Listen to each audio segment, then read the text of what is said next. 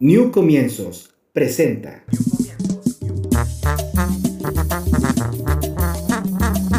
Norteamérica para los mexicanos.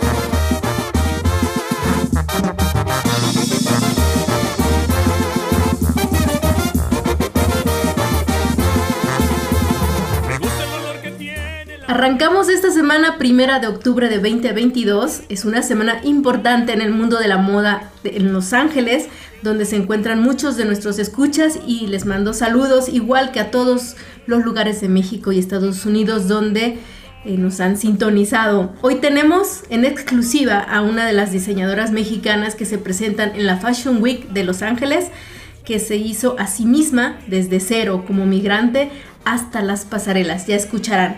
Yo soy Gardenia Mendoza, soy periodista, seré la conductora de este programa. Estamos en el podcast Norteamérica para los Mexicanos, una producción del website Norteamérica MX.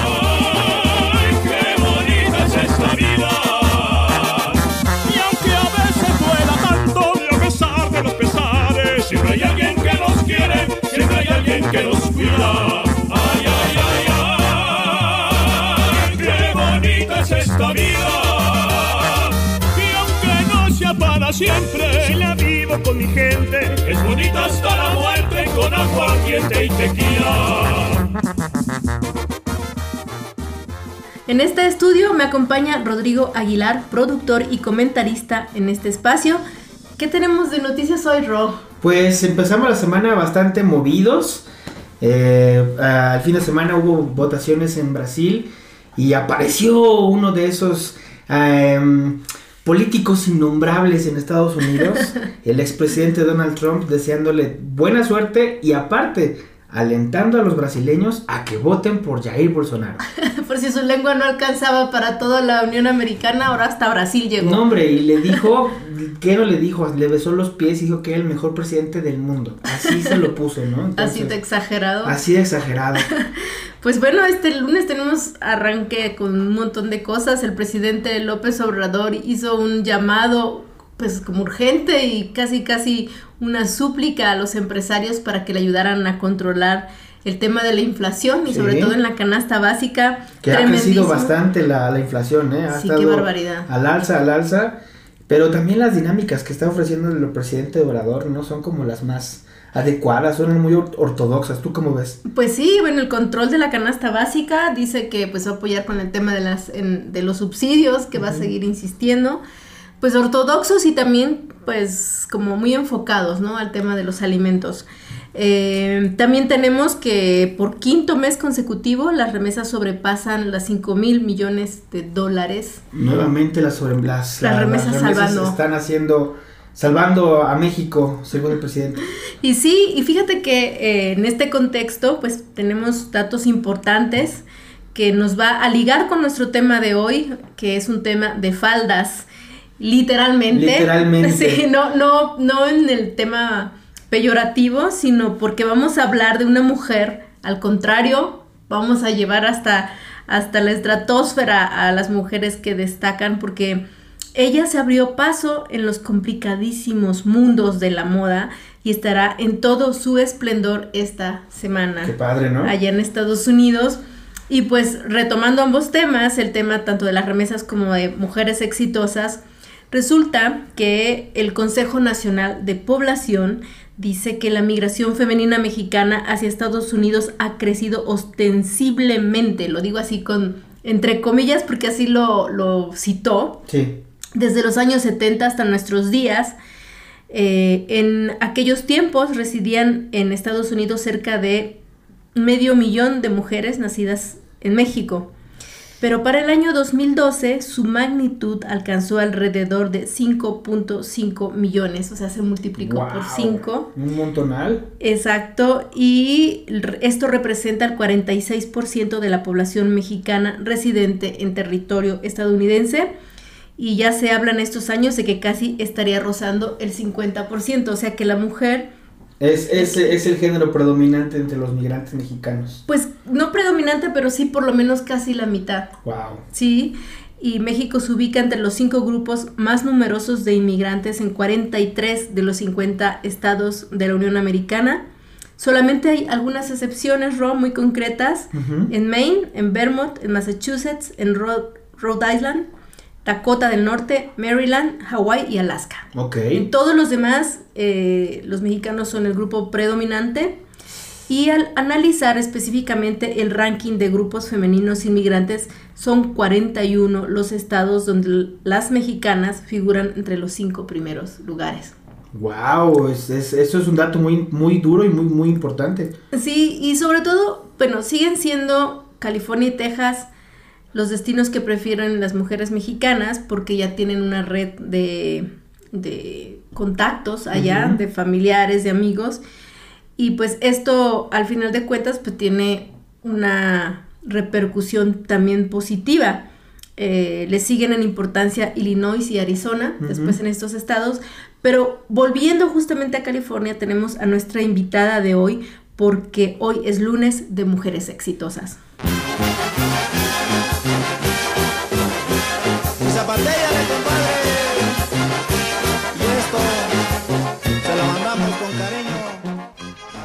Quiero agradecer por mucho a Coral Castillo. Ella es una mexicana radicada en Los Ángeles, una mujer exitosa, binacional, por mucho, como todas nuestras, nuestras invitadas en este espacio. Bienvenida, Coral. Muchas gracias, gracias por invitarme. Muy bien. Eh, Coral, cuéntanos un poquito de tu historia. ¿Cómo es que llegaste hasta este punto de, de ser una eh, diseñadora de, textiles, de ropa exitosa? ¿Cómo empezó todo esto? yo siempre pienso que empezó con mi mamá. Mi mamá cosía cuando vivíamos en México. Yo nací en la Ciudad de México, nos mudamos a Tijuana cuando tenía como siete, ocho años. Y y en ese tiempo en Tijuana mi mamá nos, nos mantenía este, cosiendo ajeno. Entonces ella fue como mi inspiración para, dedicarme al diseño de modas. En ese tiempo cuando vivía en Tijuana no era como una carrera a la que podía anhelar o ser, porque en Tijuana era lo que, lo que buscaba era como cómo aprender a usar la máquina de coser, cómo, cómo hacer patrones, todo lo que requiere en una fábrica, pero yo estaba más con lo creativo, cómo diseñar, cómo, cómo, cómo dibujar las los diferentes estilos, todo lo que es más creativo.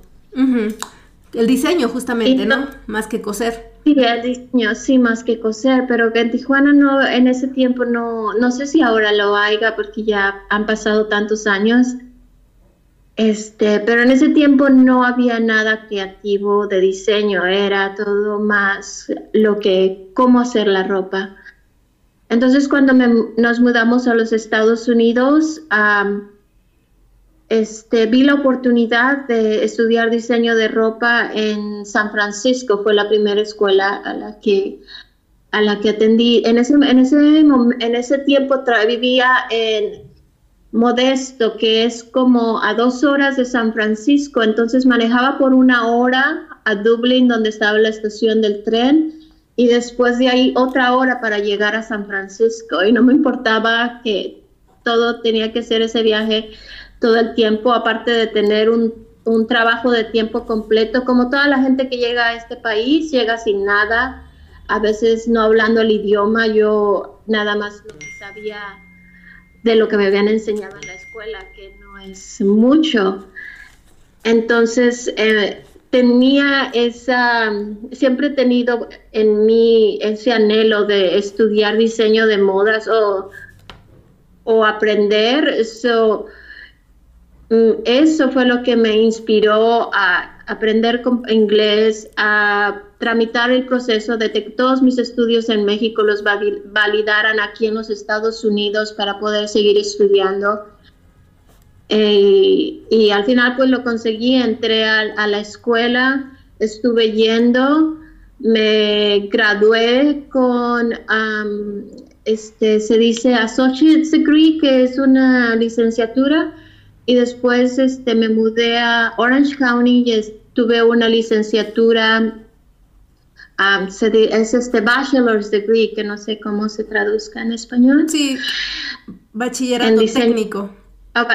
sí, este, ah, en diseño de modas. Este, y, y, ya de ahí estuve trabajando para una compañía de ropa aquí en Los Ángeles. Y, pero todo el tiempo desde que estuve, cuando, cuando estuve en San Francisco, hice un desfile de modas como estudiante y, me, y lo gané.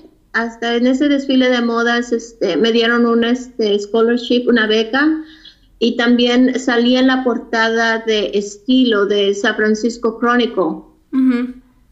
Y yo, yo dije, wow, yo que ya no sabía ni inglés ni nada, les, este, me, me, pude, pude ganar este concurso con gente americana que ha vivido todo el tiempo aquí, sabe cómo es todo y yo que sin saber nada pude lograr todo esto me sentía muy bien y dije, ok, sí puedo, puedo hacerlo, nada más tengo que seguir esforzándome.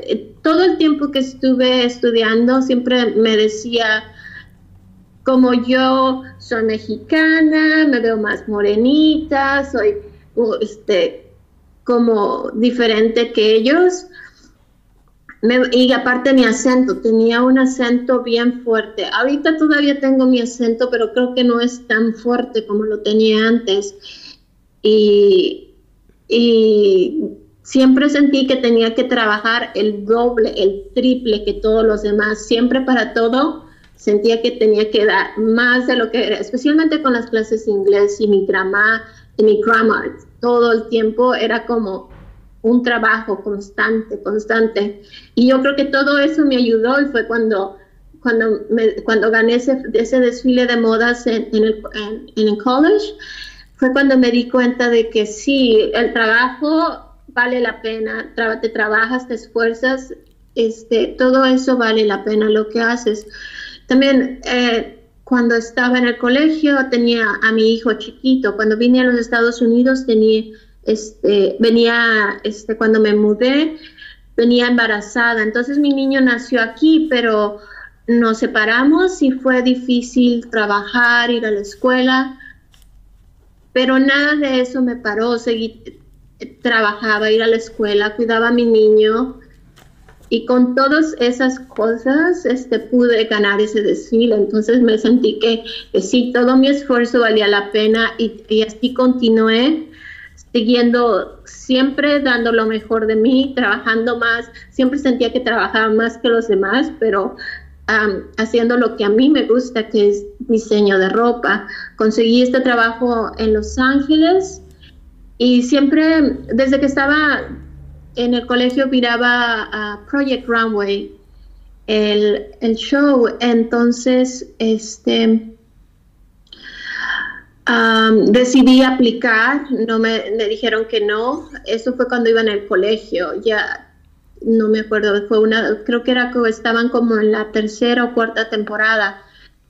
Y después dejé de aplicar, y el siguiente año volví a aplicar, después volví a aplicar, aplicar, después hubo un tiempo que cada año aplicaba hasta que por fin me aceptaron en el, en el show. Y entonces este, hice el show de Project Runway y ese fue el que me abrió las puertas a que más gente conociera lo que estaba haciendo. Todo el tiempo he estado diseñando desde que me tuve mi primer desfile de modas. Cada año hacía por lo menos 5 a 10 piezas nuevas cada año y tenía clientas que de repente me llamaban y decía, y siempre lo hacía como al lado, de, aparte de tener un trabajo estable de, lunes a viernes con horario fijo, siempre mis tardes y mis fines de semana era para diseñar ah, ropa para otra gente.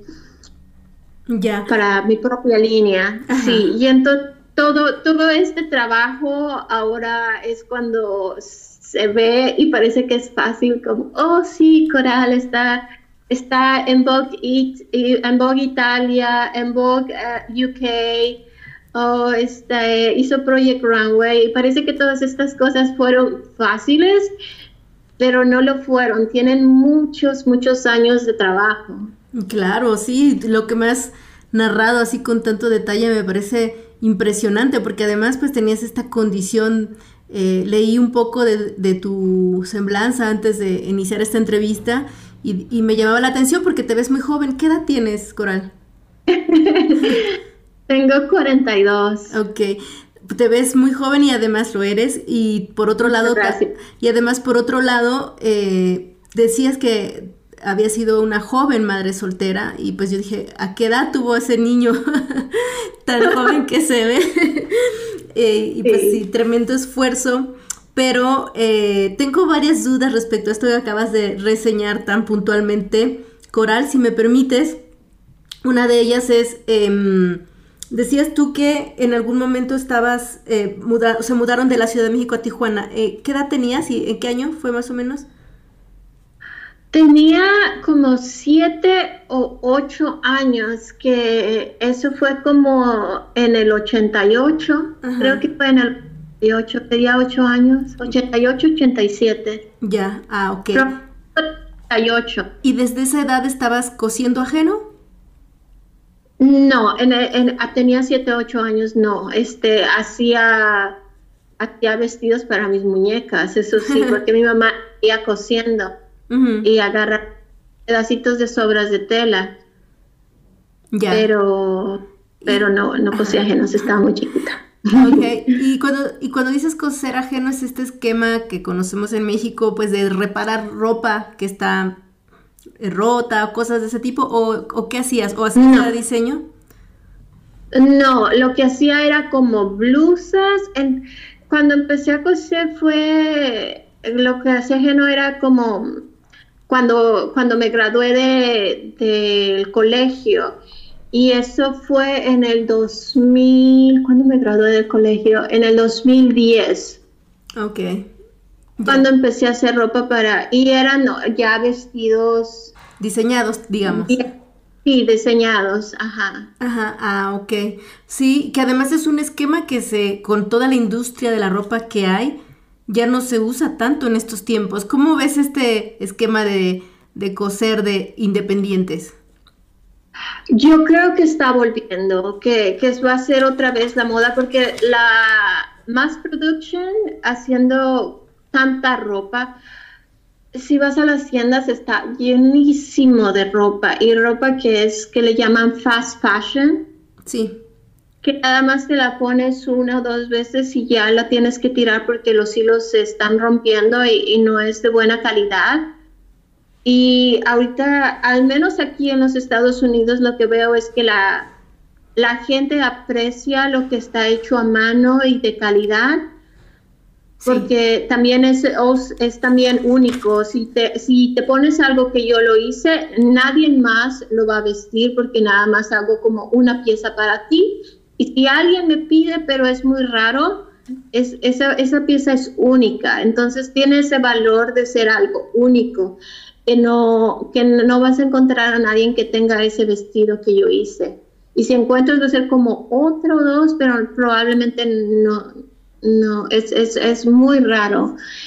Y, y, no es más production, no estoy este, produciendo más, uso lo que tienen o, lo que está, este, no estoy produciendo materiales nuevos como la gente que manda hacer este material nuevo y al, hacer cosas nuevas estás gastando más recursos, pero si usas algo que ya está hecho, uso como lo que lo que las grandes compañías no quieren y venden aquí en el distrito de la moda en Los Ángeles, es lo que yo, los materiales que uso me gusta trabajar con seda y seda es un material biodegradable, entonces se disuelve con el tiempo. La mayoría de los poliésteres y, todos los plásticos van a quedar aquí en el mundo por mucho tiempo y es contaminación.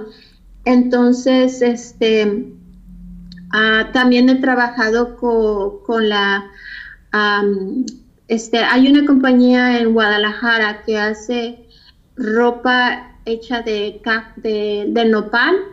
Oh. Este, piel. Eh, los, unos de los, de los trajes que hice, unas chamarras, unos pantalones que hice en mi colección de Project Runway, lo, la hice usando sus telas, bueno, no son telas, es este, le, llaman este... Microfibras.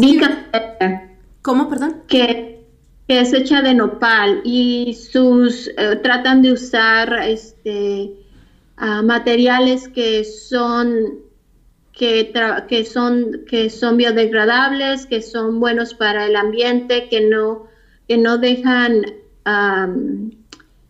que no contaminan.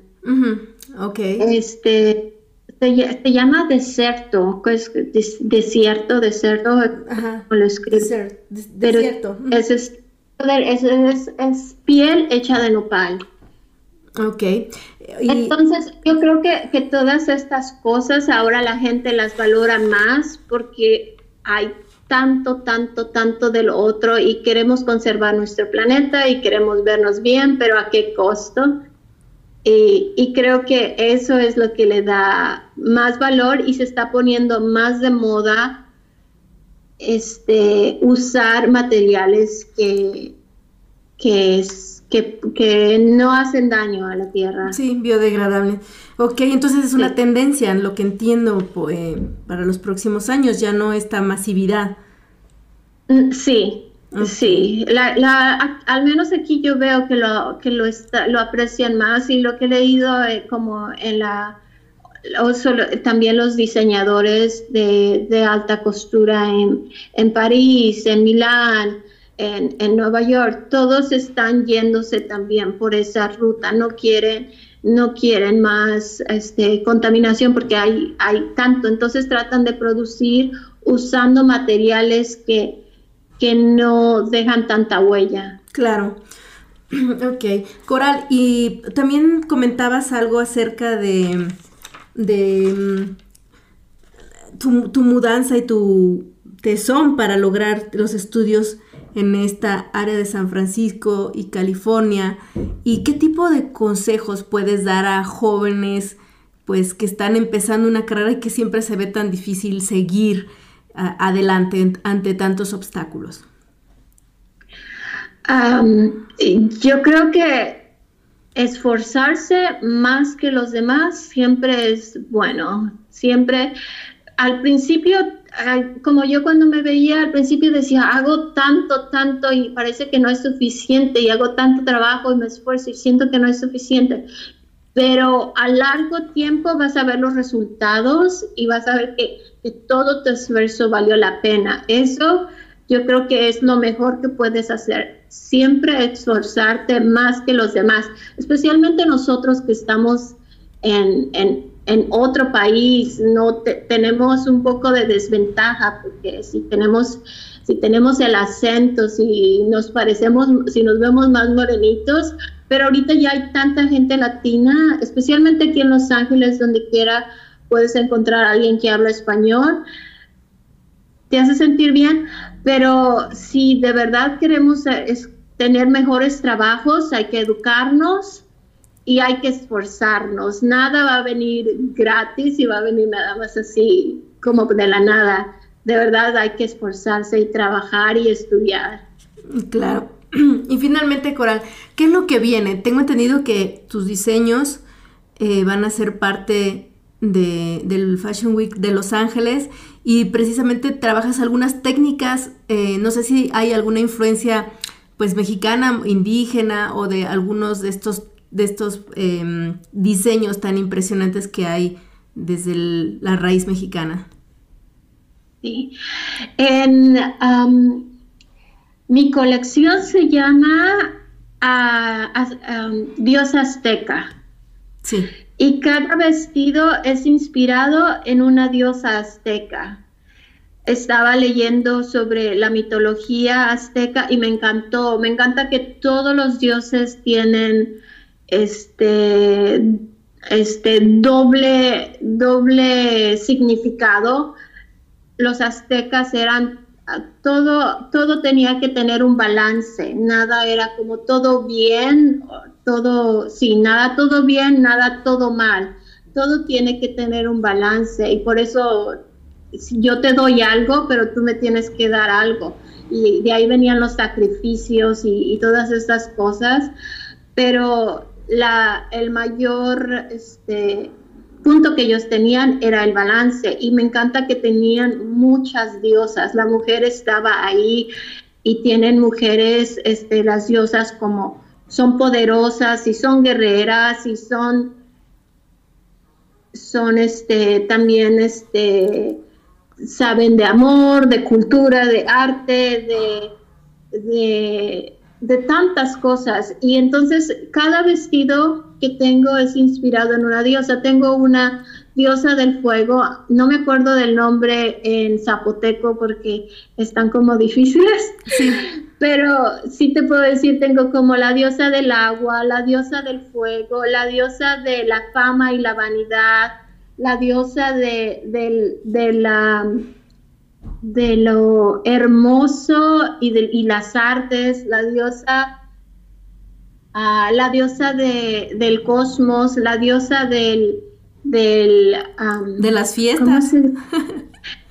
había, hay una diosa que es de, del Día de los Muertos. Este, la, no es la diosa, no se llama la diosa de la muerte. Se llama Underworld, que es el, el, mundo de abajo. El submundo, subterráneo, ¿no? el mundo mundo subterráneo, sí, entonces es como me encanta toda esta ideología de cada diosa, cada poder que tiene, y así como tiene las cosas buenas que te da, tiene algo malo, porque todo es acerca del balance. Entonces, este, y, y de ahí me inspiré a hacer estos vestidos y usé mucho macramé. Si sabes, macramé lo, lo usan mucho en el sur de México, en, ah, la costa, y, lo, y son una serie de nudos que hacen para hacer textiles. Usualmente se usa como uh, para hacer, para, para colgar plantas o para este, cortinas. Sí, o sea que son por la longitud, ¿no? Sí, y pero ahora lo he estado viendo también mucho en los desfiles de modas. Este, Chloe lo usó la temporada pasada y he visto más y más diseñadores que lo están usando. También este lo usó Prada, para, hizo unas bolsas de Este, hay una, hay una diferentes compañías de ropa en Italia también las están usando el macrame. Entonces el macrame yo lo he estado viendo mucho en tendencia, cada vez más y más. Ok. Entonces eso, eh, eso, eso no fue lo que me inspiró, pero me da gusto que después de que lo haya usado en Project Runway, lo veo cada vez más en, en las pasarelas y yo lo he estado haciendo desde, desde que hice Project Runway. Y este, tengo, tengo vestidos y cosas que están completamente todas hechas de, de macramé. Ya, y eso es lo que viene, vas a presentar en esta, en este Fashion Week de Los Ángeles. Sí. Ok. Sí. Ay, qué bonito. E inspirador y estás en el lugar correcto. Creo que ahí va a tener pues un buen punto de partida. Sí, Sí, yo también estoy muy contenta de, hacerlo y que sea acá. Ah, pues muchas felicidades, eh, Coral, te estamos siguiendo. Em, agradecemos por mucho en este programa esta entrevista, siempre eres bienvenida y pues em, en alguna otra ocasión le damos seguimiento en toda tu bonita carrera. Muy bien, muchas gracias. Hasta pronto, Coral. Hasta pronto.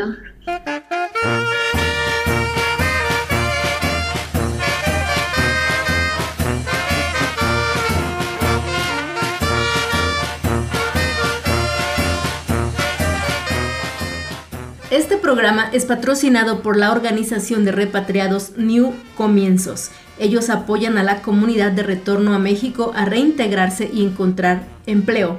Estos chicos que dominan perfectamente el inglés y el español también dan cursos de inglés para mexicanos en Estados Unidos.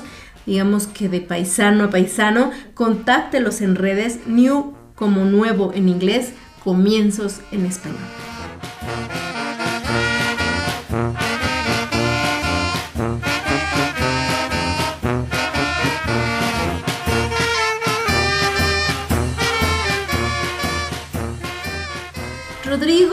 ¿Qué te parece la historia de Coral? Me parece una historia muy fascinante de mucho picar piedra y, y- y lograr el éxito obtenido. Aparte, yo admiro mucho a las mujeres en ese ámbito, fíjate, porque pues yo también trabajé un tiempo, uh, hace muchos años, trabajé haciendo bordados y sé lo que es desde hacer el diseño, bordarlos, estar pendiente de las máquinas. Y conozco dos de mis mejores amigas, son diseñadoras eh, de moda. Ah, sí, tú estás Entonces, empapadísimo. Estoy, estoy vuelto loco porque a una de ellas sí le ayudé a hacer sus patrones y sé de lo que habla Coral, ¿no? Entonces la entiendo eh, su, su fanatismo y su amor por hacer esto y obviamente por llevar el nombre de México en alto. ¿no? Sí, y, que, y creo que cada vez se ve más natural, ¿no? Que haya, pues, tanto mujeres como hombres que le echan ganas y que son talentosos, y ya independientemente del género. Eh, a mí me llama mucho el- la atención el tema de la mexicanidad que ella contaba, de la raíz y de cómo en el mundo eh, los mexicanos nos posicionamos con lo que viene de nuestra cultura ancestral. Claro. La mayor parte de nuestra identidad viene pues de abajo, de la, del, digamos, de la población en general, de su comida, como hablábamos el viernes, y pues en la moda también, o sea, eh, hay una excepción, fíjate, nada más en la música eh, banda, que a- ahora se cree, y nosotros hemos hablado aquí bastante de este tema, que surgió del pueblo y resulta que no, Ro. ¿Cómo crees? Fíjate que la, la música de banda es una de las pocas cosas que saltó de las altas élites de, la- de los militares Sí. al, al pueblo, o sea, fue al revés. Fue al revés. Fue al o sea, revés, fue una... Wow, qué interesante. Estaba escuchando que la historia de la música banda viene de allá de eh, el imperio turco. Órale. Ellos crearon pues estas, esta musicalización para hacer como mucho más gal- eh, una gala Claro, de toda como- su... De hecho, si lo, lo analizamos, tiene como una tipo marcha. La, la, la música Sí. de banda suena como una marcha marcial. Claro, porque ese es su, su origen. Claro. Y wow. entonces, eh, bueno, de ahí saltó eh, a, a, a Europa, Ujú. eh, principalmente eh, a Francia y a Alemania, Ujú. y después a España y de allá para acá. Sí, pues ahí vino para acá. Ajá, y pues de aquí ya se empezó a popularizar y se piensa que viene de ahí, pero tiene un origen noble. Fíjate, wow, qué interesante y qué buen dato Exacto. acabas de dar. Pero eh, bueno, generalmente lo que en el tema de, de, de muchas cosas de nuestra cultura, pues vienen de, de allá abajo. Sí, normalmente es al revés, de abajo hacia arriba. Exacto, ¿no? Y, y el caso de la moda, pues en México ha fascinado mucho, ha habido una gran polémica por eso también, porque pues por el tema de la clonación de, de, de ropa, Sí, sobre todo los trabajos. Exacto, pero, pero bueno, em, nosotros como empezamos a hablar y Coral nos dijo que estaba sus diseños inspirados en, en la cultura mexica, pero también ha habido otras culturas. En el caso de ella es la cultura mexica y es más abstracto, pero em, también hay mucha inspiración por parte de otras etnias, ¿no? De, por mucho en Oaxaca, mucho en Guerrero. Sí, y sí, sí. entonces por eso vamos a comunicarnos hasta la región textilera de Oaxaca para averiguar desde el México profundo de dónde surge la inspiración. En la línea telefónica tenemos a Jesús Armando Rodríguez. Él es un maestro textilero, artesano, tintorero. Bienvenido, Jesús. Sí, muchas gracias, mucho gusto. Eh, Jesús, cuéntanos sobre la tradición del textil allá en Oaxaca. Eh, ¿cómo, ¿Cómo surgió y cómo ha evolucionado hasta la modernidad? Porque tú eres un tintorero muy joven y que se interesen los jóvenes en estas tradiciones, pues ya es una ganancia por mucho. Sí, claro. Bueno, eh, Oaxaca principalmente es un estado muy rico, eh, culturalmente hablando. eh, posee una riqueza grandísima a, a nivel nacional puesto que esta pluricultural, pluriculturalidad que hay en el estado, pues permite, ¿no? De que se desarrolle, que cada comunidad que cohabita en Oaxaca, eh, pues tenga como elementos muy propios de su cultura y claro que esto enriquece ¿no? el, textil en el estado. Y desde donde yo nazco, desde, donde yo me desarrollo, eh, que es aquí el istmo de Tehuantepec, también es una de las, de las regiones que más aporte textil le da al estado de Oaxaca, le da mucho renombre por el famoso traje de Tehuana, ¿no? Este, este conocido traje que le dio mucho renombre y fama a Frida Kahlo. Sí. Entonces, eh, pues hay muchísimas técnicas, muchísimas ramas hablando del textil, que va desde el, el telar de cintura, los telares de pedal, eh, y a esto, aunado a esto, pues las diferentes técnicas ¿no? Eh, y fibras que se utilizan eh, en el textil, como la lana, el algodón, la seda. Eh, y pues bueno, el, mundo del textil aquí en México y en Oaxaca principalmente es muy, muy extenso. Digamos que nos metemos en una cultura profunda de estos materiales además ecológicos por mucho y que han influenciado y que están cobrando mucha fuerza en un mundo contaminado como es actualmente por mucho también por el tema pues de, la incursión del poliéster en, en, la moda. Entonces, entonces, ¿cómo ves desde tu perspectiva actual? ¿Cuál es el papel que está jugando eh, el textil tradicional mexicano en el mundo? Mm, bueno, eh, pues creo que desde siempre los textiles por sí, por sí solos son muy hermosos, ¿no? Y, al estar rodeados de tantas técnicas tradicionales, ancestrales, hace que, pues con el tiempo estas técnicas se enriquecieran más, ¿no? Eh, eh, están llenas de un contexto que solo se entienden dentro de las comunidades y que se van creando eh, pues una cosmogonía, ¿no? cada comunidad interpreta de manera diferente pues la vida, ¿no? Y no solamente la vida, sino sus emociones, su, su, cotidianidad, ¿no? En los textiles. Y esto eh, lo hace enriquecer mucho, iconográficamente, y le da otro sentido muy profundo.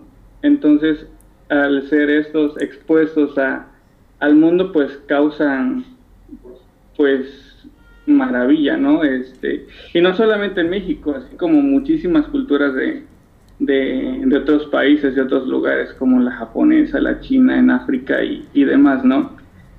Sin embargo, aquí en México, pues también somos muy ricos en, tradición textil. Y pues impacta mucho, creo que eh, pues es hablando desde mi, desde, desde mi perspectiva, es parte de nosotros, eh, es parte de nuestro día a día y que pues es nuestra manera de, de preservar esta tradición. Claro, ¿Y, ¿Y, qué están haciendo ustedes ahora, digamos, eh, ya aterrizando en lo que es la modernidad? Porque se habla pues de las técnicas ancestrales, pero ¿qué están haciendo ustedes ahora como, como tintoreros para, eh, o, textileros, en tu caso tintorero, para lo actual? Mira, yo soy de una comunidad eh, aquí en el istmo de Tehuantepec que se llama Santiago Niltepec, Oaxaca. Y es la única comunidad en todo México que actualmente produce añil de manera orgánica. Eh, el añil es un pigmento natural que tiñe de color azul, eh, quizá muchos lo conozcan con el nombre de índigo. Entonces, em, al menos aquí en México y en el estado, el índigo o el añil es uno de los tintes más preciados, eh, no solamente en la actualidad, sino desde la época prehispánica.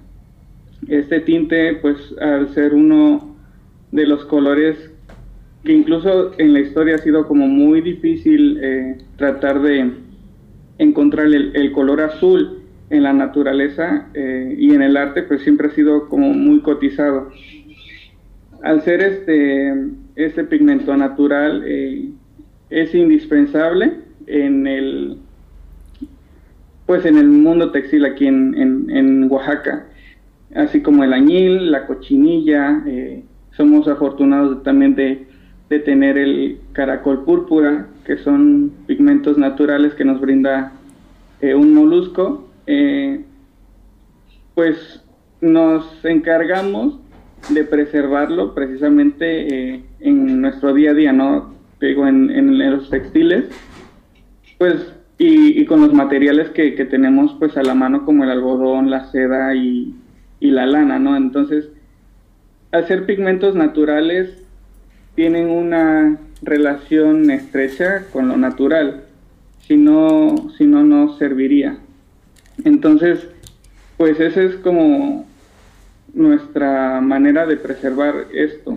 Y eso, este color, ¿cómo, cómo lo preservan? ¿Qué implica? ¿Qué esfuerzo?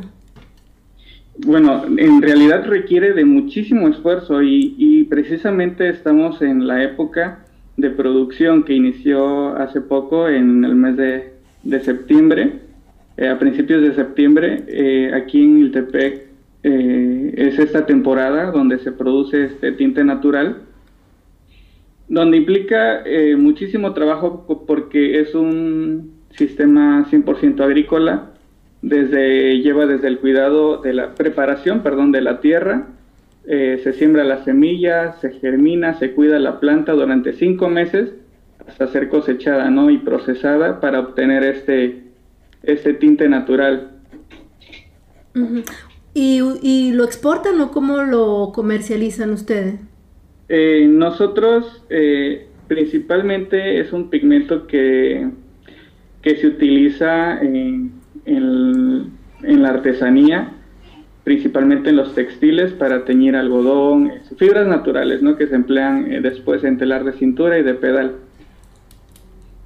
Y se exporta, eh, sí hay quienes exportan a, otras partes de, del mundo.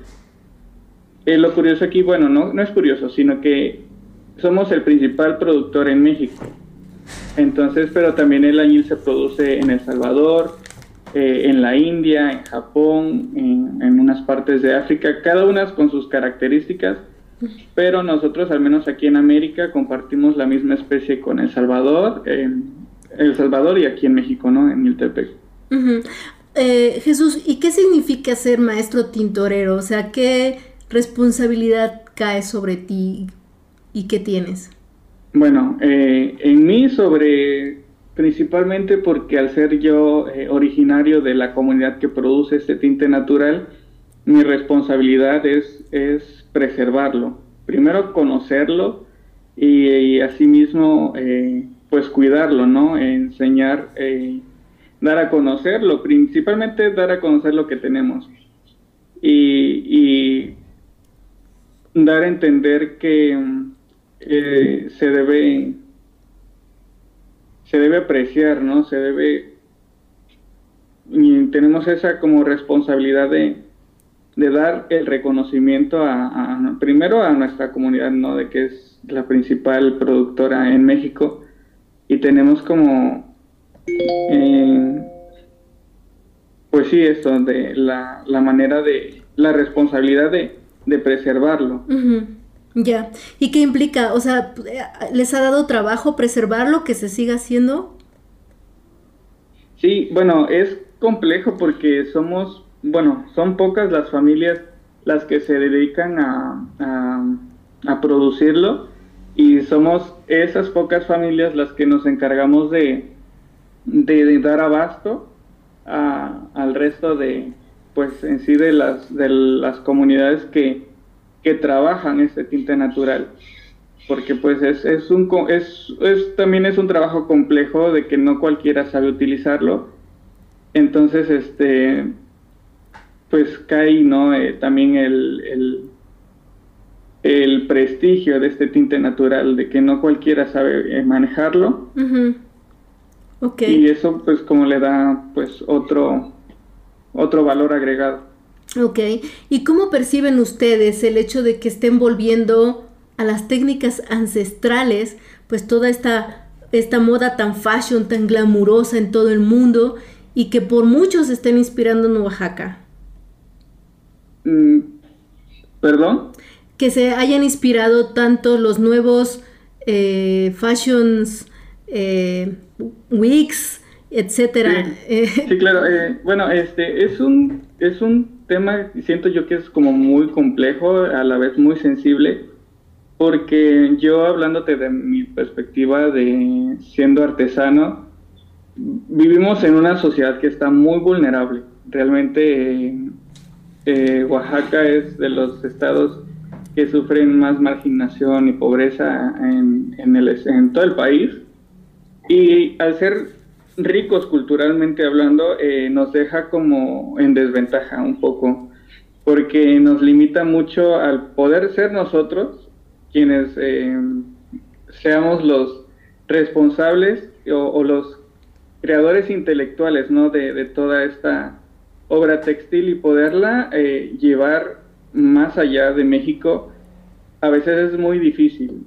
Son, son, creo, son muy pocos las personas que logran trascender, pero eh, somos vulnerables al, al estar como en espera de que alguien más llegue con, con cierta eh, ventaja y recursos para poder, y donde surge este tema, ¿no? De la apropiación, de la, del extractivismo cultural que se da día a día.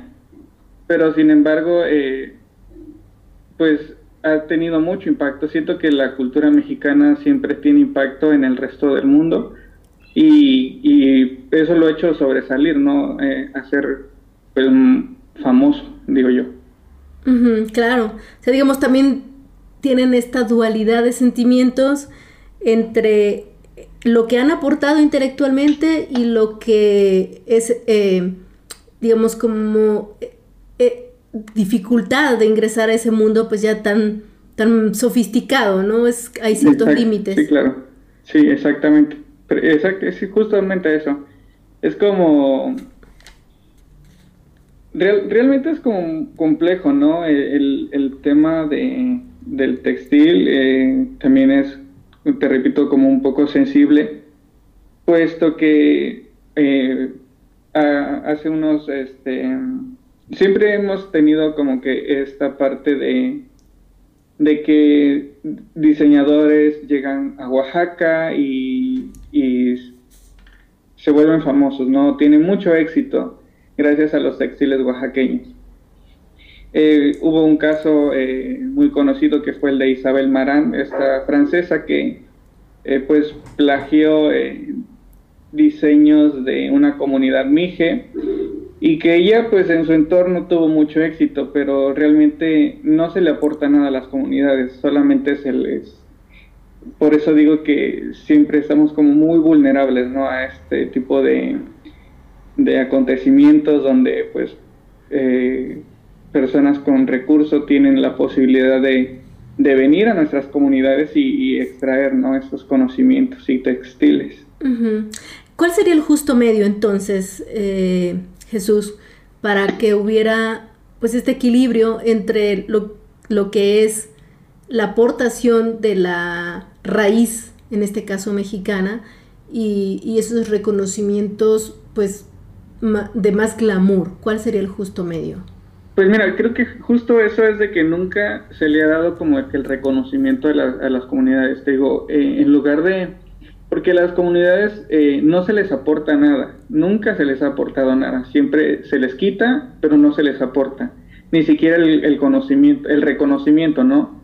Muchas veces quizá eh, me atrevería a apostar de que estas personas desconocen totalmente todo el proceso creativo que hay detrás de una artesanía.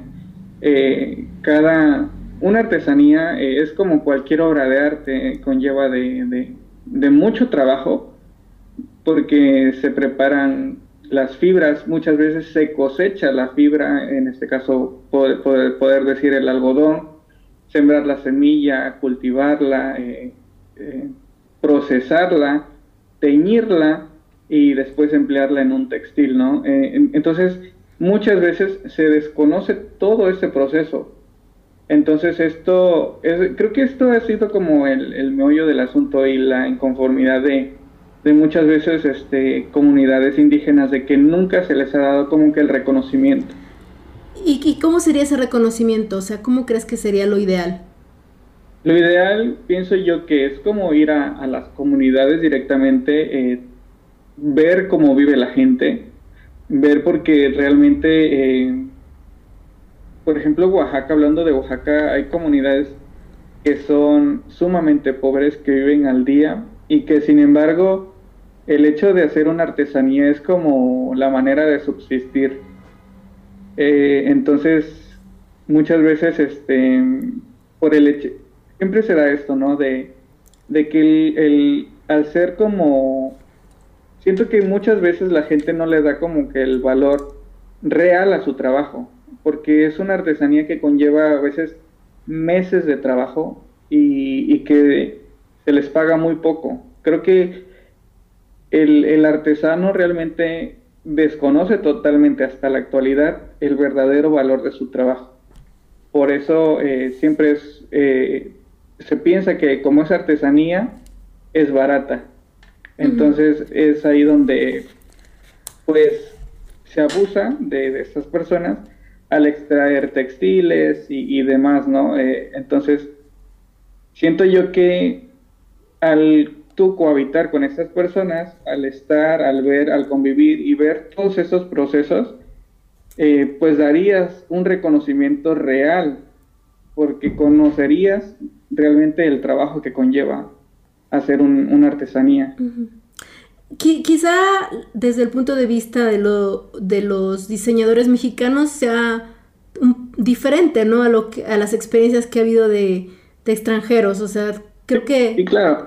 Creo que en el caso de los diseñadores mexicanos sí hay un poquito más de conciencia de esto, ¿no? ¿O qué es lo que sí, tú claro. ves? Ajá, pues sí, siento yo que por, al estar dentro de su país, de, pues están en su entorno y es donde, pues bueno, es como decir yo, eh, al, o al venir un, un, un, una persona, siendo yo de una región, pero que venga otra persona quizá de, otra, eh, pero siendo del mismo estado, eh, se siente como todavía con ese derecho, ¿no? De, de decir, bueno, soy oaxaqueño, pertenezco, estoy dentro de tu entorno, y esto los hace como eh, tener un poquito más de derecho, por así decirlo, al, al, al, poder crear, ¿no? Al poder tomar, por el único hecho de ser este...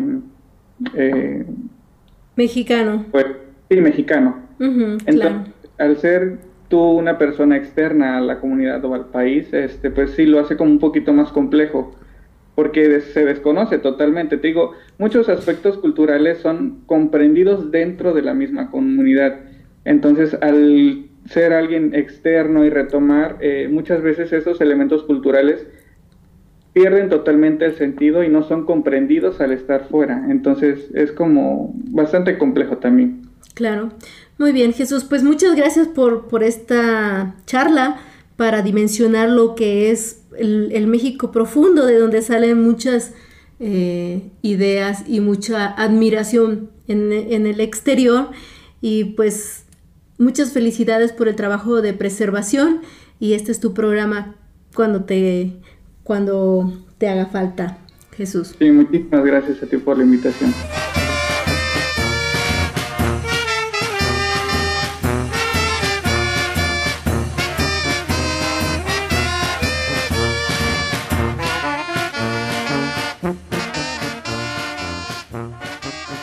Pues ahí tenemos ese contexto y pues nosotros jugando con esta geografía de ambos lados de la frontera, uh -huh. vamos a saltar de Oaxaca otra vez a la Fashion Week wow.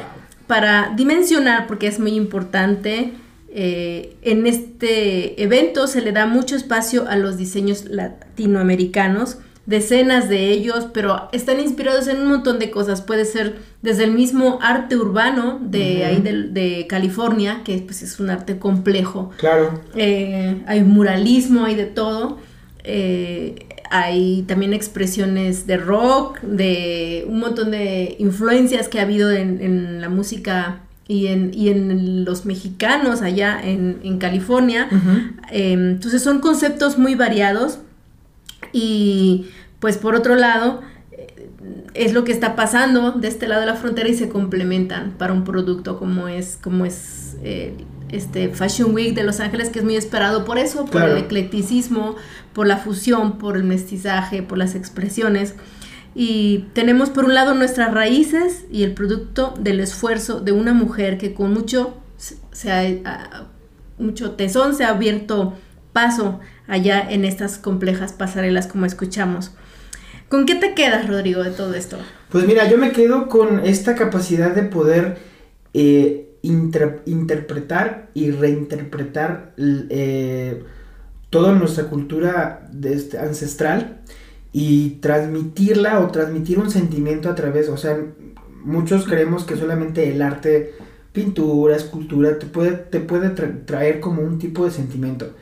Pero, el, por ejemplo, ahora la ropa, en este sentido, lo que hace Coral, es impresionante cómo transforma y cómo también te hace sentir una cierta nostalgia de, de, de, recordar que son tus raíces, que es, tu, es tu antepasado, son, son, es la prehistoria de México, ¿no? Entonces, eso es muy importante y creo que me quedo más con eso, fíjate. Así es.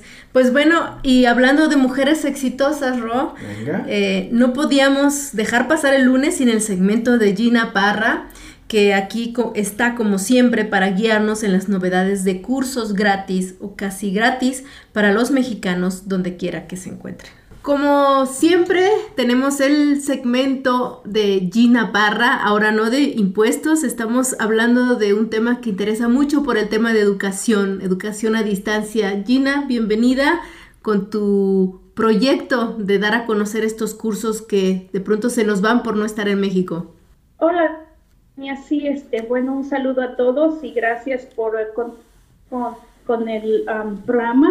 Este, mire, um, como ya tuvimos un, una plática la semana pasada sobre estos cursos y bueno pues vamos a seguir informándoles este ojalá y se interese de uno en tomar alguno de estos que son tan importantes. Muy bien. Ok Gina entonces les voy a ¿qué tenemos esta semana? porque eh, los vas a comentar semanalmente. Ya te interrumpí. Adelante. Sí eh, les, no no te preocupes. Les voy a comentar nuevamente los requisitos que el ICAT pide para poder este, accesar a un curso, que es, ah, por ejemplo, deben de tener 15 años cumplidos, ser mexicano, tener la CUR, alguna identificación oficial y pues el comprobante del pago. Son requisitos pues que cualquier mexicano los tiene a la mano. Ok, entonces... los cursos que yo les voy a mencionar aquí, perdón, no, no. Sí, los cursos que yo les voy a dar aquí, todos son cursos a distancia y que se toman por la plataforma de Zoom. Este, ahora les traigo algunos que me parecen interesantes. El primero que les voy a mencionar es este, helados y paletas de hielo. Me parece importante, yo he visto muchos negocios aquí que son muy, muy este, prósperos, más que nada pues en la época del calor. Este, es la duración de este curso de 40 horas. Eh, este inicia el 17 de octubre del 2022, o sea que tenemos tiempo para informarse, para, para, para inscribirse y el costo es de 119 pesos con 31 centavos. Entonces, por favor, este, van a tener la información en la página de, de, de Gardenia, pero si ustedes gustan también comunicarse conmigo, no duden que yo con gusto les, les doy más información. Y en la página, Gina, una, una interrupción. se llama hoja. Eh, estos, estos, cursos también se pueden buscar de manera directa en algún URL, o sea, ¿cuál sería la página donde pueden verlos? Sí, es icati.edu.mx. Ahí pueden informarse de muchos más cursos, demasiados cursos que ofrecen, este, de acuerdo pues a sus gustos y a su al, tiempo que ustedes tengan disponibles, dense el tiempo para, para buscar y, son, muy accesibles porque normalmente como van dirigidos para los adultos, se toman por la tarde, se toman los fines de semana. Hay otros cursos que no necesariamente tienen un horario, tú puedes entrar a la plataforma en el tiempo que tú tengas disponible y tienes un asesor que te va a, ayudar por cualquier problema, pregunta este, que tú tengas durante el tiempo que tú entres este, te va a estar apoyando. Entonces, la, la verdad es que ellos tienen mucho el, la idea o, se enfocan a que tú ah, puedas acceder a algún curso.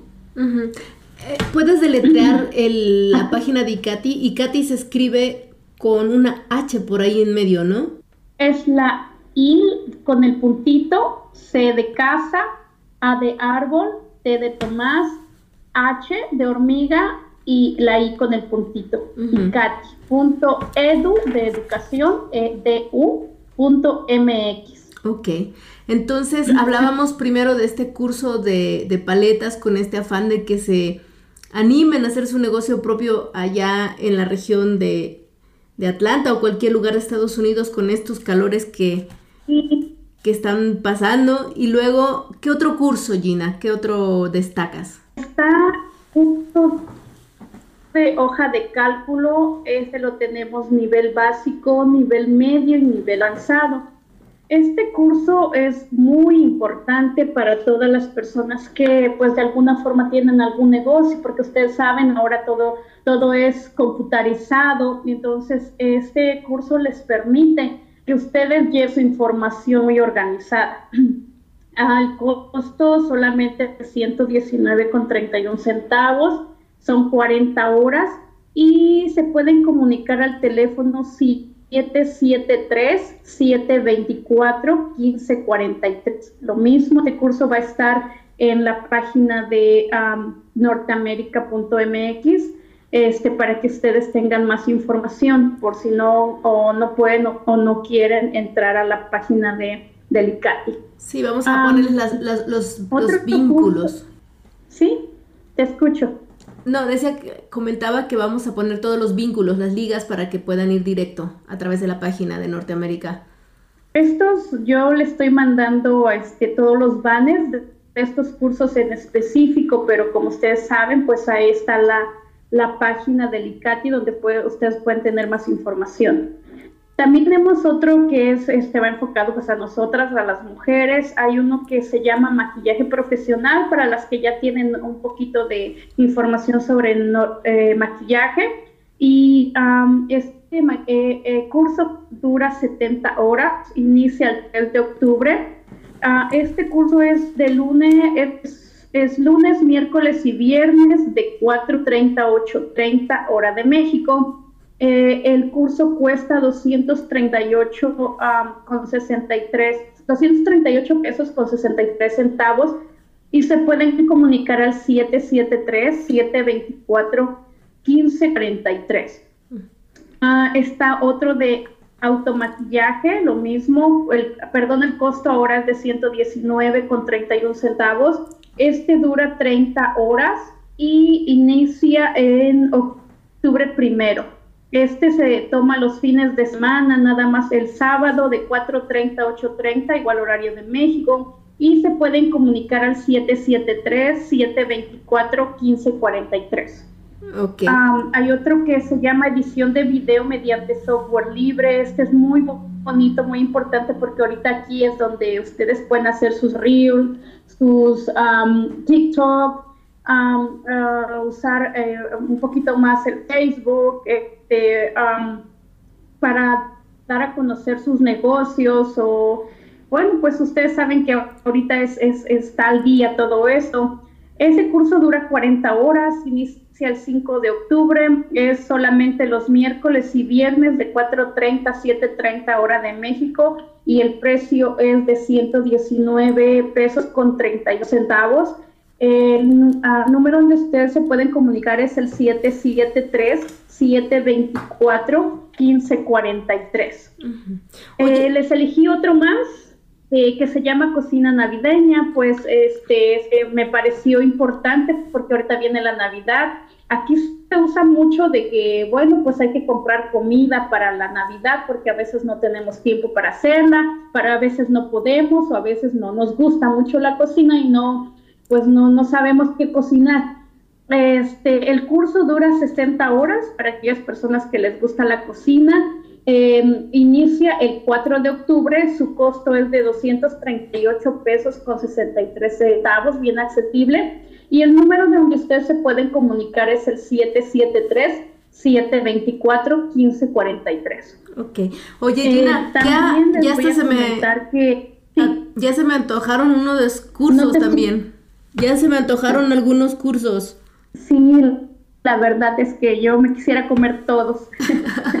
este, hay otros cursos que les voy a dar a continuación. Estos cursos todavía no hay fecha, no hay horarios, pero este, me comentan que si ustedes se interesan por alguno en específico, este, y, hubiese más de, 20 personas que quisieran tomar el curso, ellos este, abren el curso y se adecuan al horario y a las circunstancias de, aquí, de este país. Lógico, sería en línea. Eh, por ejemplo, yo, yo estoy, me gustaría, ¿va? Este, tomar de gelatina artística, porque pues ahorita se usa mucho, y hay muchísimas fiestas y todos quieren comprar pues decoraciones y cosas bonitas y además ricas para, la, para las fiestas. Este está muy bueno. Hay otro que es de barbería, preparación de galletas, cortes y peinado, masajes con compresas herbales, este importante y ojalá y tuviera tiempo para tomarlo. Este, y lo, de siempre, cursos de Excel, Word, PowerPoint, Publisher y, y, de verdad métanse a la página del ICATI y vean la gran cantidad de cursos que hay para todo tipo, hay de jardinería, hay hasta para ah, manejar este autobuses públicos y todo eso. La verdad que yo me, me, me, lleno de información ahí y pues me gustaría tomar tantos que a veces pues no, no hay el tiempo, pero échenle ganas chicos, chicas a estos cursos, este, prepárense, nunca es tarde, hay que empezar lo que les guste, ahí está para lo que ustedes les guste. Oye Gina, ¿y estos cursos que manejaste o que mencionaste al final, están relacionados con el tipo de cursos que pueden organizarse si se juntan más de 20 personas? Sí, cualquier curso que ustedes eh, chequen en, eh, o que yo les mencione que ustedes chequen en CATI, en, en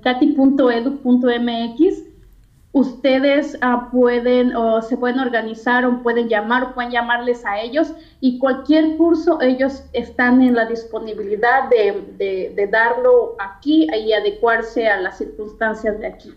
Entiendo, muy bien. Perfecto. Gina, pues como siempre, muy educativo, muy ilustrativo. Eh, bienvenida a este segmento eh, que es tuyo y que es idea, además de, de las que parte de las necesidades que tienen allá en Estados Unidos los escuchas y pues siempre es tu espacio. Gracias por tu tiempo. Gracias, gracias Gardenia por la oportunidad y gracias a ustedes por escucharme.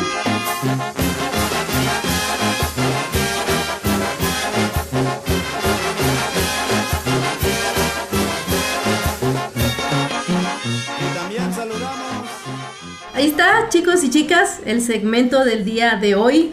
Y cada uno de ellos, no solamente el de Gina, también el de Coral, el de este chico de Oaxaca Profunda, nos inspira a instruirnos, a educarnos y pues nos vamos, les dejamos esta reflexión, o sea, de cuánto y cómo se valora tarde o temprano eh, la educación y el, talento y el tesón.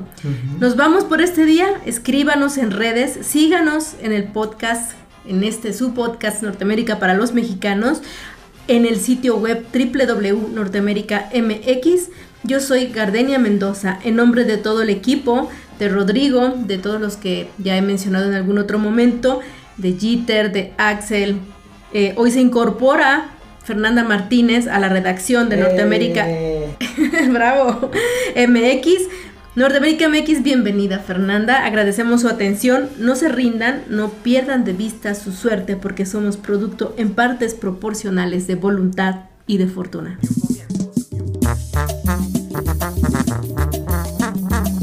Norteamérica para los mexicanos.